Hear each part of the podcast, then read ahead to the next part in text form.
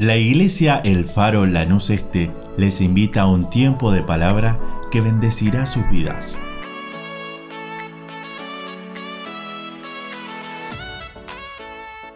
Mateo capítulo 28 versículo 19. Dice así la palabra del Señor, por tanto id y hacer discípulos a todas las naciones, bautizándolos en el nombre del Padre y del Hijo y del Espíritu Santo.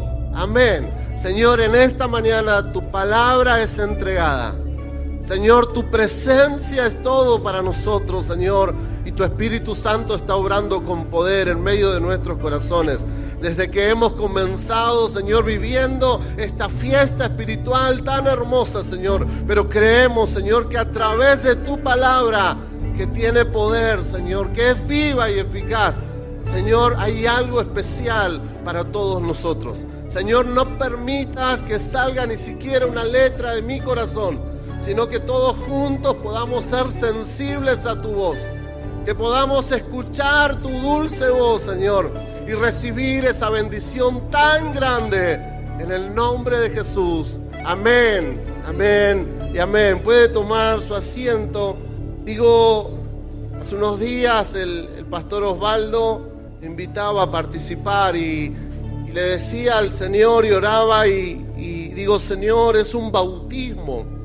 Y, uno se siente tan privilegiado de, poder ser parte de esta fiesta y cuando llegamos y vemos tantos pastores, tantos hermanos que nos bendicen, que son referentes para nosotros, digo, hasta nos sentimos tan pequeños y, tan inmerecedores del amor de Dios, pero yo quiero compartir esta palabra en algunos minutos para que podamos entender que lo que vivimos hoy no tiene que ver con un acto religioso, sino con una transformación de vidas. ¿Sí? ¿Cuántos creen que, que, Jesús transforma vidas? Jesús no nos llama a nosotros para estructurarnos en actos religiosos, sino para que realmente podamos vivir de manera diferente. Y cuando leemos estos versículos que, compartimos tantas veces, yo pensaba en lo que seguramente el pastor Osvaldo le enseñó a todos los chicos que hoy se bautizaron acerca de lo que significa el bautismo, acerca de lo que significa esa palabra griega, y no vamos a entrar en detalles teológicos, pero sí me llama la atención el significado de ser sumergidos.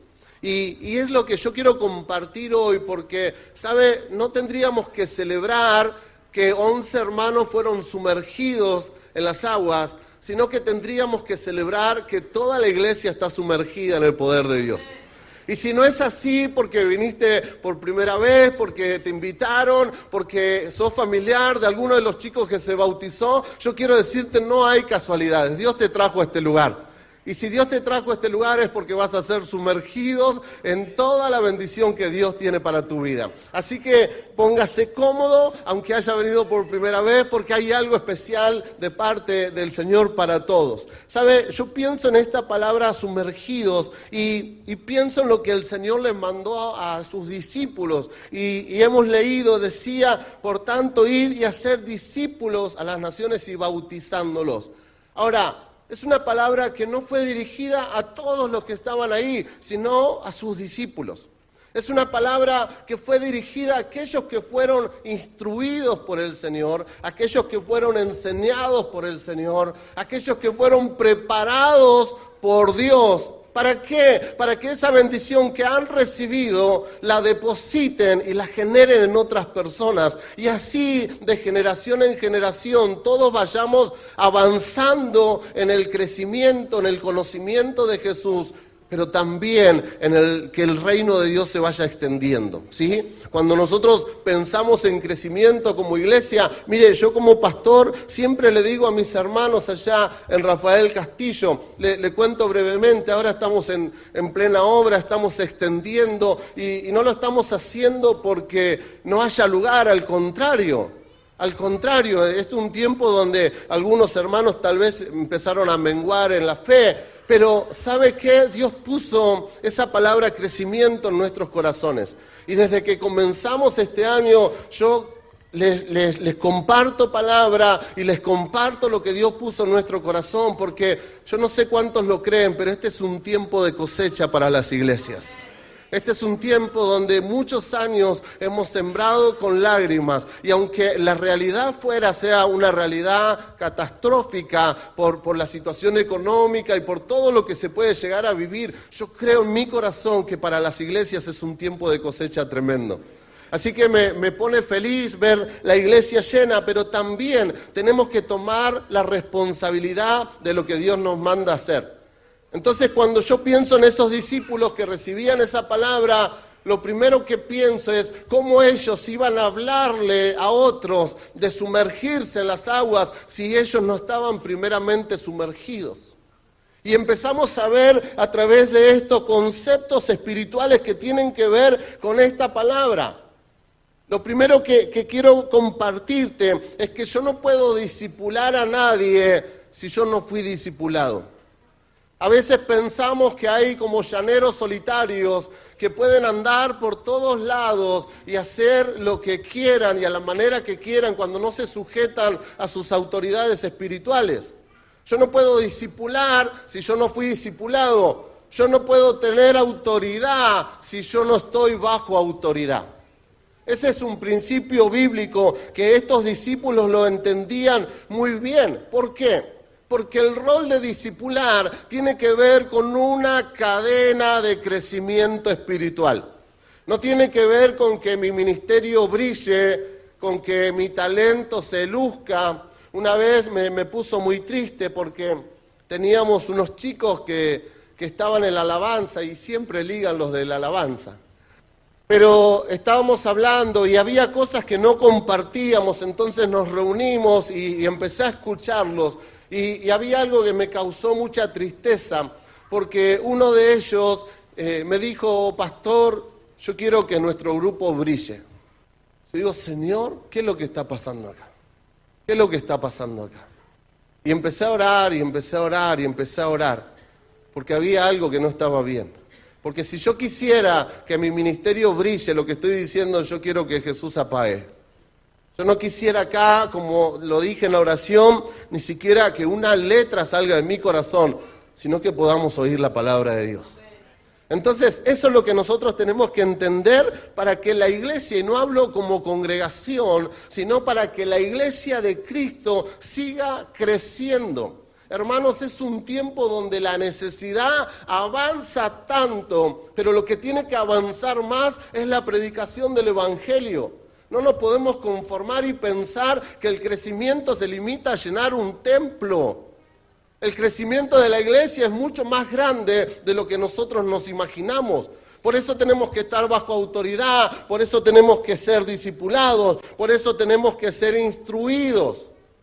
No podemos hacer lo que a nosotros nos parezca y pretender que Dios se glorifique y que Dios sea el que brille. ¿Sabe? Muchas veces entramos en, en un ego y no nos damos cuenta. Siempre les enseño a, los chicos que empiezan a crecer y que empiezan a, predicar en la iglesia y que empiezan a tener talentos y, a desarrollar los dones que Dios puso.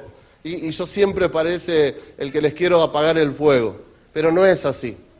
Porque si en algún momento alguien se enaltece porque le dicen qué linda prédica, qué lindo que tocaste, qué lindo que hablas, cómo te desenvolves para hablar con las personas, a veces el corazón nos va a jugar en contra. Y aunque no quisiéramos, vamos a pretender que brille nuestro ministerio y no el nombre de Cristo. ¿Estamos de acuerdo? Así que en esta transformación lo que nosotros necesitamos para entender que la iglesia va a crecer es vivir. Hay una, frase que, que me fascina, que una vez escuché, que deberíamos vivir como si Cristo murió ayer y volviera a buscar a su iglesia mañana. ¿Se imagina eso? Que Jesús muera al tercer día, ascienda a los cielos, pero va a venir, porque esa es la realidad. Cristo va a venir a su iglesia, ¿cuántos lo saben? ¿Cuántos se están preparando para eso?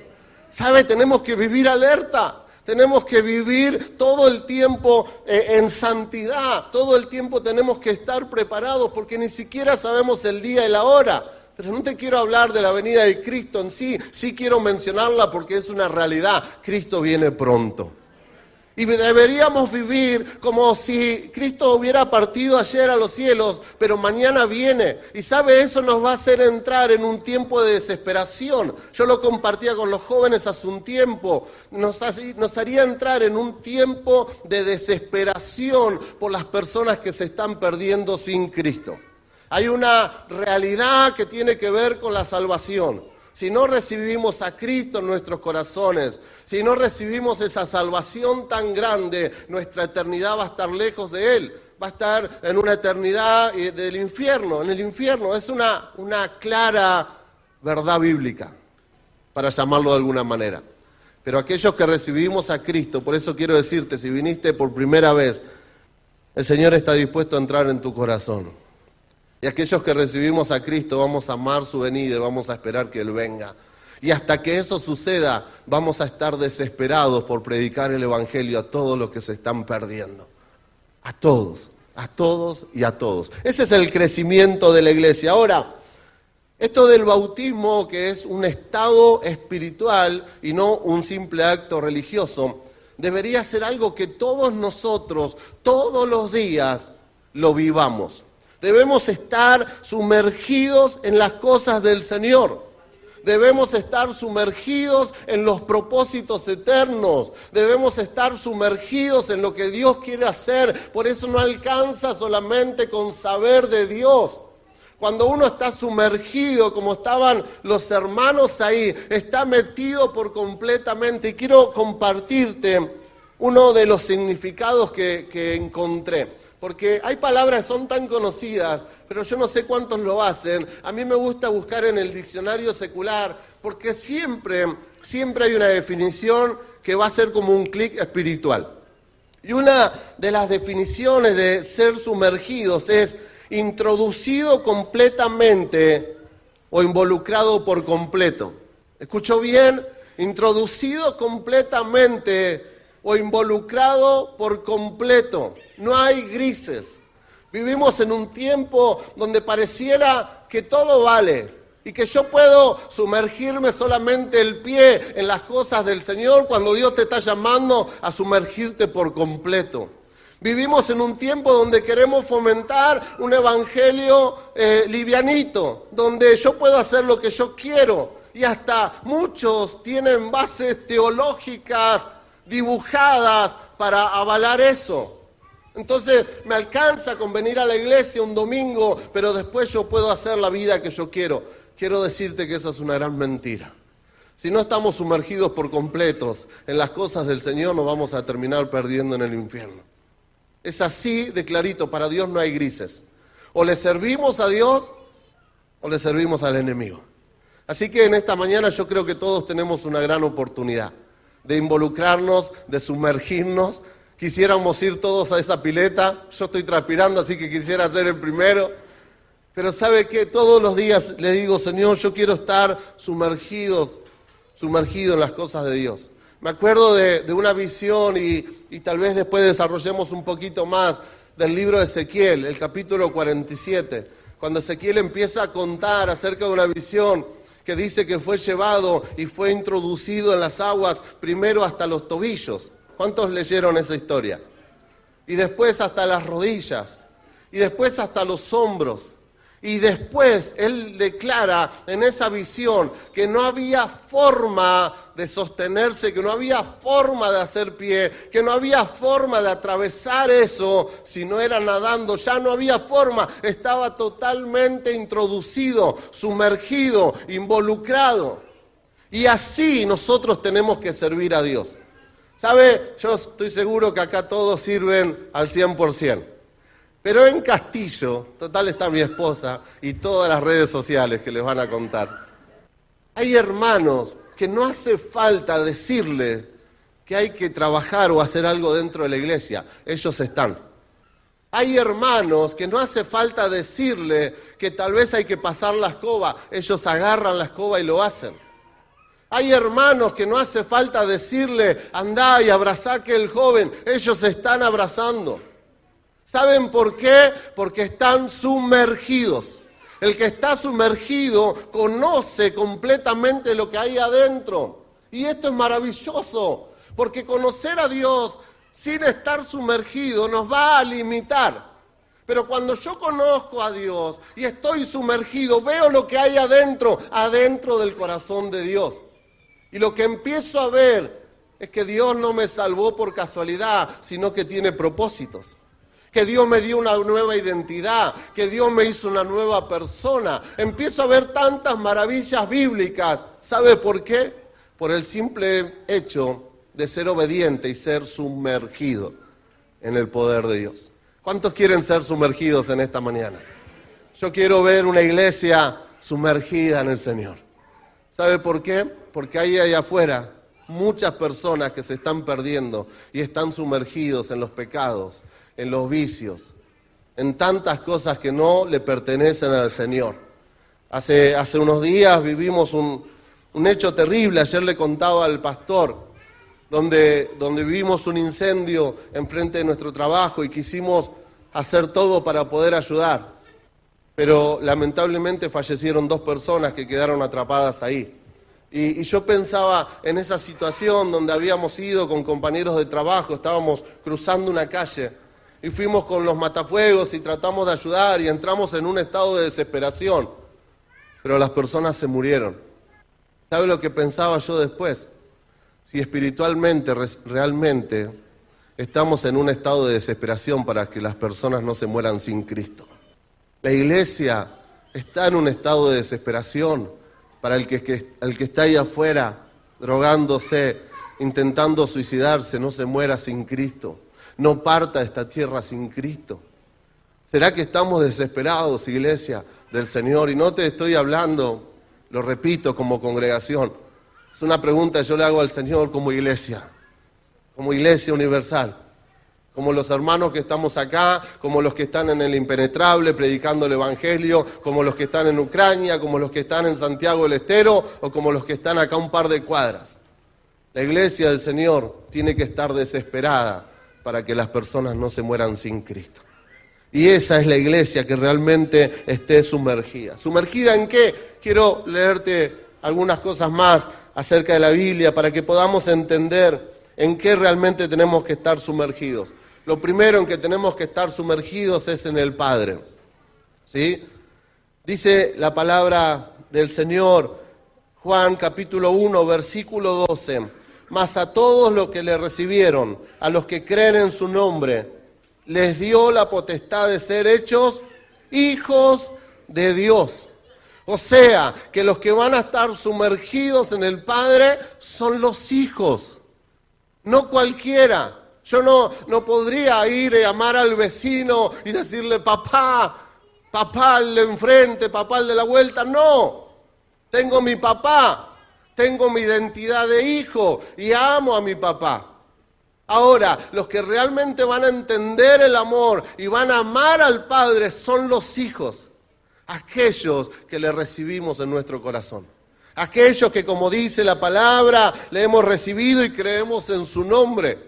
Por eso no, no te preocupes si es la primera vez que veniste a una iglesia, si es la primera vez que estás mirando la red social y te encontraste con esta reunión tan hermosa. No te preocupes, solamente tenés que creer, solamente tenés que recibirlo, solamente tenés que creer en el Señor Jesús y Él nos va a dar una identidad nueva, identidad de hijos. Y ahí es donde vamos a poder ser sumergidos en el amor del Padre. Por eso así como dije que hay hermanos que no hace falta decirles que tienen que agarrar una escoba, ellos ya están barriendo. Aquellos que están sumergidos en el amor del Padre, en la máxima esencia de amor que es Dios, aquellos que están sumergidos en el conocimiento del Padre, nadie le tiene que decir tenés que amar a tu hermano. Hay algo que sale sobrenaturalmente de nuestros corazones y es el amor. Por eso nunca vamos a entender cómo alguien puede amar a un papá que tal vez lo golpeó toda la vida. Pero sin Cristo lo único que veía era que el padre no tenía amor. Ahora, cuando llega Cristo, entendemos que la máxima esencia de amor está en el Padre Celestial. Y yo, naturalmente, con mi nueva naturaleza, con mi nueva vida, voy a amar a aquel que tal vez me golpeó toda la vida. Por eso Dios restaura, como decía el pastor hoy, restaura matrimonios cuando están destruidos durante años. Por eso Dios restaura familias que están completamente rotas. Porque el amor de Dios sigue actuando en las vidas de aquellos que le reciben. ¿Cuántos creen eso? Amén. Así que tenemos que estar sumergidos en el amor del Padre. Sumergidos es conocer los atributos de Dios y vivirlos. Ponerlos por obra. No leer la Biblia como si fuera un cuento, como si fuera un libro histórico, porque el poder de Dios sigue obrando en este tiempo. Por eso hemos veído, yo veía los, los, testimonios y digo, cuántas cosas hizo Dios en estos hermanos. Cuánta obra maravillosa, cuántos milagros Dios está haciendo. Pero solamente aquellos que están sumergidos en el Padre pueden comprender que sus milagros y su poder sigue actuando. Hace un tiempo fuimos con mi esposa y oramos por un hermano que es de otra congregación, pero fuimos a visitarlo y está enfermo y está pasando una situación muy delicada. Y fuimos con otra hermana y, fuimos a, compartir ahí un tiempo con ellos y la cena del Señor. Y, él empezó a cantar porque él toda su vida adoraba a Dios, adora a Dios desde siempre. Nosotros lo conocemos hace muchos años. Cuando yo conocí a Cristo fue uno de los hermanos que, que conocí en la iglesia. Entonces fuimos a verlo y en medio de, la adoración, en medio de la alabanza, estábamos ahí y él prácticamente sin fuerzas. Y estaban todos cantando alrededor de una cama, estábamos en una habitación, pero en mi oído solamente yo recibía lo que él estaba adorando a Dios. Y cuando estábamos orando, el Espíritu Santo me dice, así como lo estás recibiendo vos, yo lo estoy recibiendo. Y, la adoración que Él está haciendo, yo la estoy recibiendo. Yo digo, Señor, ¿cómo alguien que tiene tantas limitaciones físicas puede tocar tu corazón con una adoración, con una alabanza? ¿Y nosotros qué? Nosotros que no tenemos limitaciones físicas, ¿qué? Hermanos, debemos estar sumergidos en el Padre. En segundo lugar, debemos estar sumergidos en el Hijo. Y eso habla de conocer a la persona de Jesús. No podemos vivir sin conocer cada día más la persona de Jesús. Cuando yo enseño en la iglesia acerca del crecimiento y les cuento todo lo que Dios puso en mi corazón, yo les digo, Dios puso en mi corazón ah, que vamos a crecer como iglesia. Pero no se imaginen que el mes que viene vamos a tener todas las sillas llenas, porque el primer conocimiento tiene que ser de la persona de Cristo. Y si la iglesia no conoce a la persona de Cristo cada día más, Dios no va a añadir las almas, las personas a, los templos. Nosotros tenemos que estar preparados. Por eso cuando esos discípulos recibían esa palabra, que debían ir a discipular, que debían ir a bautizar, que debían ir a enseñar, ellos ya sabían cuál era el propósito del Padre, qué era lo que tenían que hacer. Ellos estaban entendiendo. Pero yo no puedo pretender que alguien que venga de afuera conozca al Señor cuando yo no invierto tiempo en el conocimiento de Jesús. Cuando yo no invierto ni siquiera una hora por día para poder orar, para poder adorar, para poder leer su palabra. Hermanos, ¿cuántos días? Ayer compartía una palabra de apertura, una jovencita en la iglesia, en culto de jóvenes. Y y ella preguntaba, ¿cuántos amamos a Dios? ¡Wow! Todos los que estaban ahí levantamos la mano. Dijo, y ahora tengo otra pregunta, ¿cuántos le fallamos a Dios? Ay, Señor. Todos empezaron a, todos empezamos a mirarnos. Pero Dios nos estaba hablando de cuánto conocemos a Jesús. Cuando yo conozco más a Jesús me voy a dar cuenta de cuál es mi verdadera condición. Si yo no tengo magnitud de lo que Jesús hizo en una cruz, nunca voy a tener la magnitud de cuáles son mis pecados. Nunca voy a poder verme y decir, esta es mi verdadera realidad, esta es mi realidad, esta es mi verdadera vida. Soy una persona que pecó, que necesita el perdón de Jesús. Yo no lo voy a poder entender si no tengo la magnitud de lo que Jesús hizo en la cruz. Y ese es un propósito que la iglesia tiene que tener en este tiempo, conocer más acerca de la obra de Jesús, conocer más acerca de la cruz, conocer más acerca de los atributos del Hijo. Mire lo que dice el libro de Primera de Corintios, capítulo 1, versículo 9. Fuimos llamados escuche bien, fuimos llamados a la comunión con Cristo. Fiel es Dios por el cual fuisteis llamados a la comunión con su Hijo Jesucristo nuestro Señor. Fuimos llamados a la comunión con el Hijo. Fuimos llamados a estar en unidad con el Hijo. Fuimos llamados a conocer al Hijo. Fuimos llamados a conocer a Jesús cada día más. Porque cuando yo más lo conozco, más voy a saber cómo debo actuar. Él es mi ejemplo. Jesús debería ser el ejemplo en cada una de las decisiones que tomemos, en cada uno de los pasos que demos, en cada, en cada una de las formas que tenemos para relacionarnos con nuestros hermanos. ¿Sabe? Por falta de conocimiento de la persona de Jesús es que vivimos años sin poder perdonar a alguien por falta de conocimiento de lo que Jesús hizo en la cruz, pasan 20, 30, 40 años donde no podemos resolver una situación por falta de perdón, porque no conocimos que Él nos perdonó cuando nosotros no merecíamos nada. Y si yo no conozco el perdón de Jesús, voy a juzgar a todos. Y voy a mirar a todos. Y voy a hacer lo que la Biblia no dice, porque la Biblia dice puesto los ojos en Jesús. Cuando yo bajo los ojos, lo único que veo son personas imperfectas como yo. Tenemos que ser sumergidos en el Hijo. Lo tercero que quiero mencionarte es que debemos ser sumergidos en el Espíritu Santo. Somos templo del Espíritu Santo. O sea, que en nosotros habita el Espíritu Santo. Esto es maravilloso. ¿Sabe lo que pasa muchas veces? Pensamos que nadie nos ve. Creemos que el Espíritu Santo habita en nosotros. Pero llega un momento donde no conocemos su omnipresencia y pensamos que nadie nos ve y puedo ir a pecar. Y no te estoy hablando de que engañaste a tu esposa, robaste un banco o mataste a alguien. Nadie me ve, entonces yo puedo hablar mal del pastor con otro. Nadie me ve, entonces yo puedo murmurar del equipo de alabanza que le tocó el domingo. Nadie me ve y yo puedo murmurar de que el líder fue puesto por casualidad que no se merecía, era yo el que merecía estar ahí, en ese lugar. A veces hacemos cosas tan pequeñas que tienen consecuencias tan graves. ¿Y sabe por qué? Porque nos falta ser sumergidos en el Espíritu Santo, ser sensibles al Espíritu Santo. Ninguno puede decir, el Espíritu Santo no me advirtió. Sí, el Espíritu Santo siempre te va a advertir.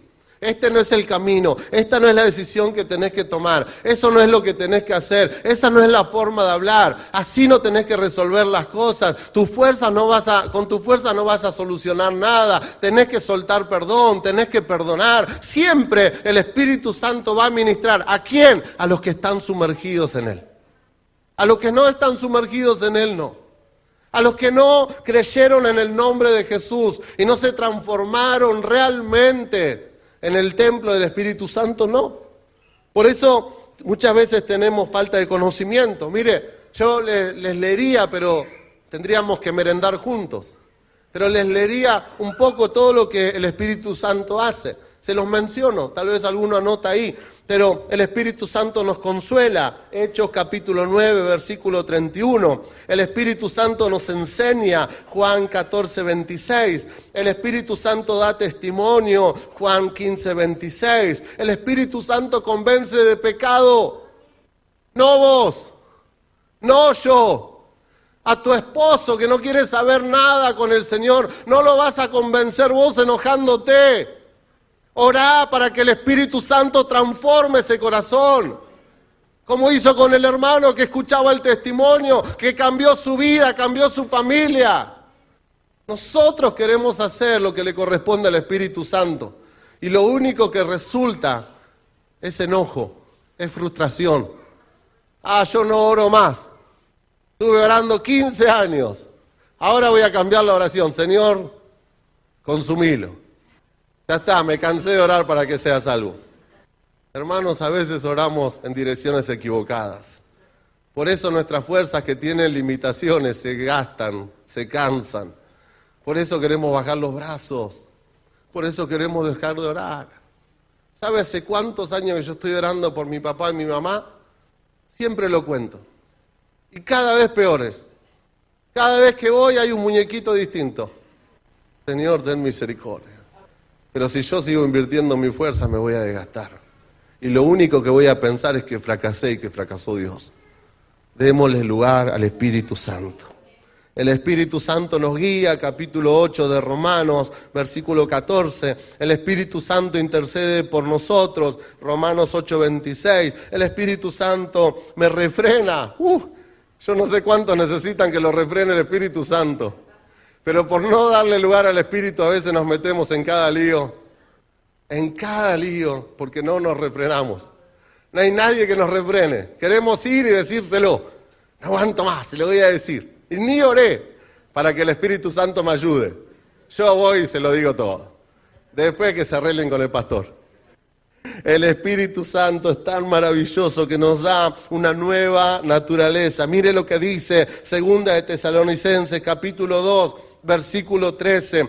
Pero nosotros debemos dar siempre gracias a Dios respecto a vosotros, hermanos amados por el Señor, de que Dios haya escogido desde el principio para salvación mediante la santificación por el Espíritu en la fe y la fe en la verdad.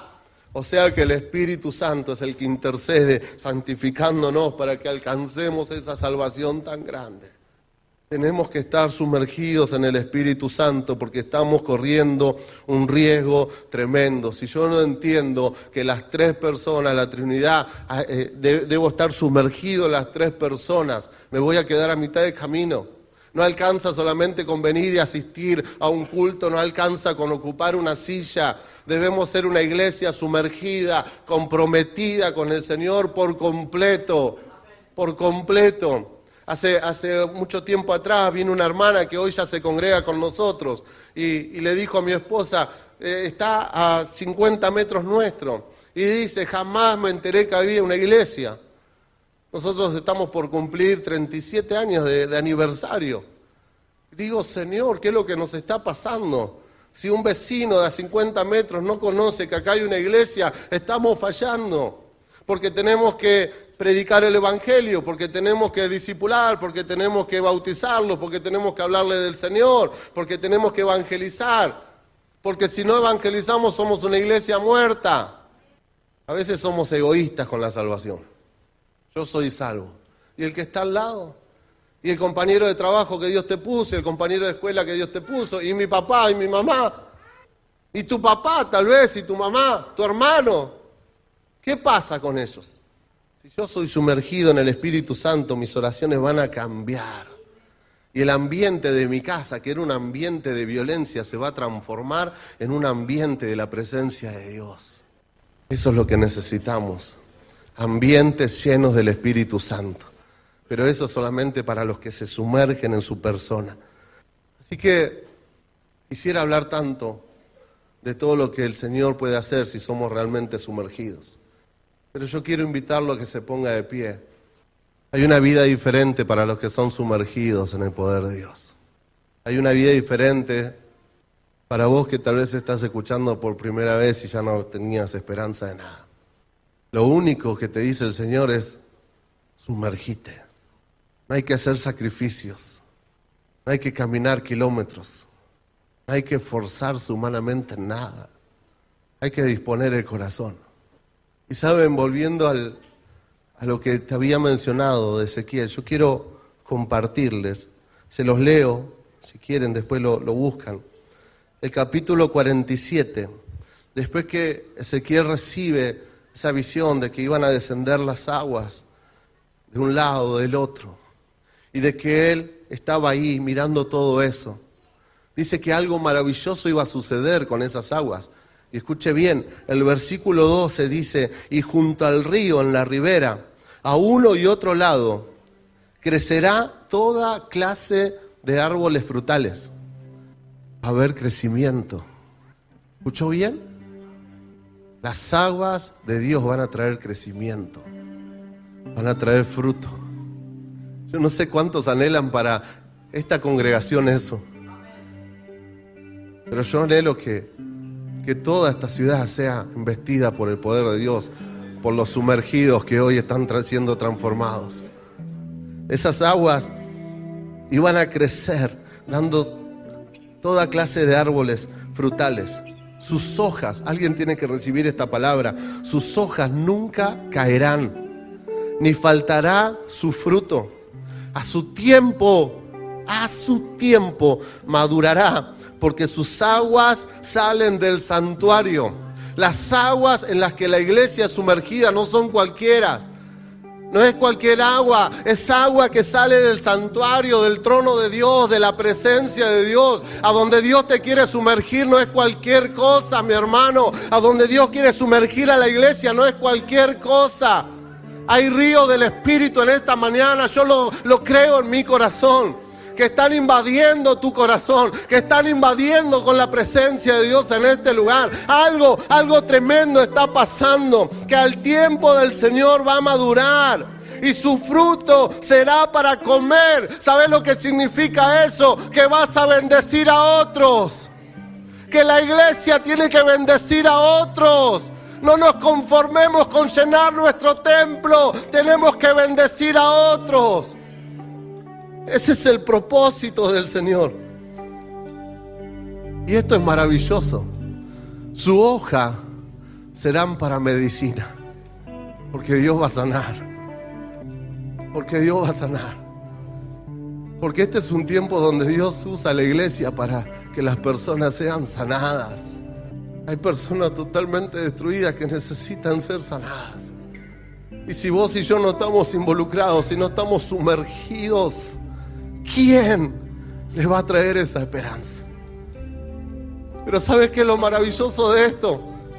Que antes, antes de decirle todas estas cosas y de mostrarle todas estas cosas, antes de decirle iglesia, van a ser bendecidos, van a dar fruto, van a ser para que otras personas sean sanas por el poder de Dios. Antes de todo eso, ¿sabe lo que le mostró a Ezequiel? Vení, tenés que involucrarte, tenés que sumergirte. Por eso lo primero que le mostró es que lo llevó el varón y tenía que meterse hasta los tobillos. Y después hasta las rodillas. Y después hasta los hombros. Y después ya no podía más. Si realmente querés que Dios use tu vida, lo primero que te va a hacer el Señor es que seas sumergidos. Que seamos sumergidos en el poder de Dios. Yo no sé cuántos anhelan eso, pero si lo anhelas, levanta tu mano. Levanta tu mano porque algo, algo, algo Dios está haciendo en esta mañana. Yo no sé cuántos están anhelando ser sumergidos en el Padre, en el Hijo y en el Espíritu Santo. Pero de lo que estoy seguro es que el río de Dios que empieza a correr ahora va a traer sanidad a los que están alrededor tuyo. Van a traer libertad a los que están alrededor tuyo. Este es un tiempo donde la iglesia empieza a ver la mayor cosecha de personas que hubo en toda la historia. Porque Cristo viene pronto. Porque no era una historia más. Porque no era una mentira. Cristo viene pronto. Y aunque muchos lo tienen por tardanza, como dice segunda de Pedro, Él aún sigue teniendo misericordia para que ninguno se pierda. ¿Qué vamos a hacer iglesia? ¿Qué vamos a hacer iglesia? Señor, míranos en esta mañana. Mira estas manos levantadas, Padre. Mira estas manos, Señor, que en, esta, en este lugar te están diciendo, yo quiero ser sumergido. Vinimos a celebrar que 11 personas estaban siendo sumergidas, pero nos vamos sabiendo que está sumergiendo a todos, a todos los que estamos aquí, todos estamos siendo sumergidos. Todos estamos siendo sumergidos en el amor del Padre, en el conocimiento del Hijo y en la llenura de su Espíritu. Así que con tu mano levantada, ora, ora, ora, ora. Ora porque no solamente están recibiendo el amor del Padre muchos aquí. Muchos tenían el amor del Padre limitado a su pasado Y hoy Dios te está diciendo, el amor del Padre es otra cosa. Muchos están siendo sumergidos en el conocimiento del Hijo, en el conocimiento de aquel que nos dijo, yo me voy a ir. Pero va a llegar el consolador, el que te va a fortalecer, el que te va a guiar, el que va a levantar tus manos. Por eso muchos aquí, ahora, ahora son llenos del Espíritu Santo. Ahora son llenos del Espíritu Santo. Oh Señor, le damos lugar a tu Espíritu. Le damos lugar a tu Espíritu. Aleluya. Aleluya, aleluya, aleluya, aleluya. Gracias, mi Señor. Aleluya. Deseamos que esta palabra fortalezca su relación con Dios. Como familia de fe, les invitamos a seguir creciendo juntos. Nos encontramos en Instagram, Facebook y YouTube, El Faro Lanús Este, o por WhatsApp al 11 30 73 50 63. El Faro, una iglesia de fe, acción, reproducción y objetivos.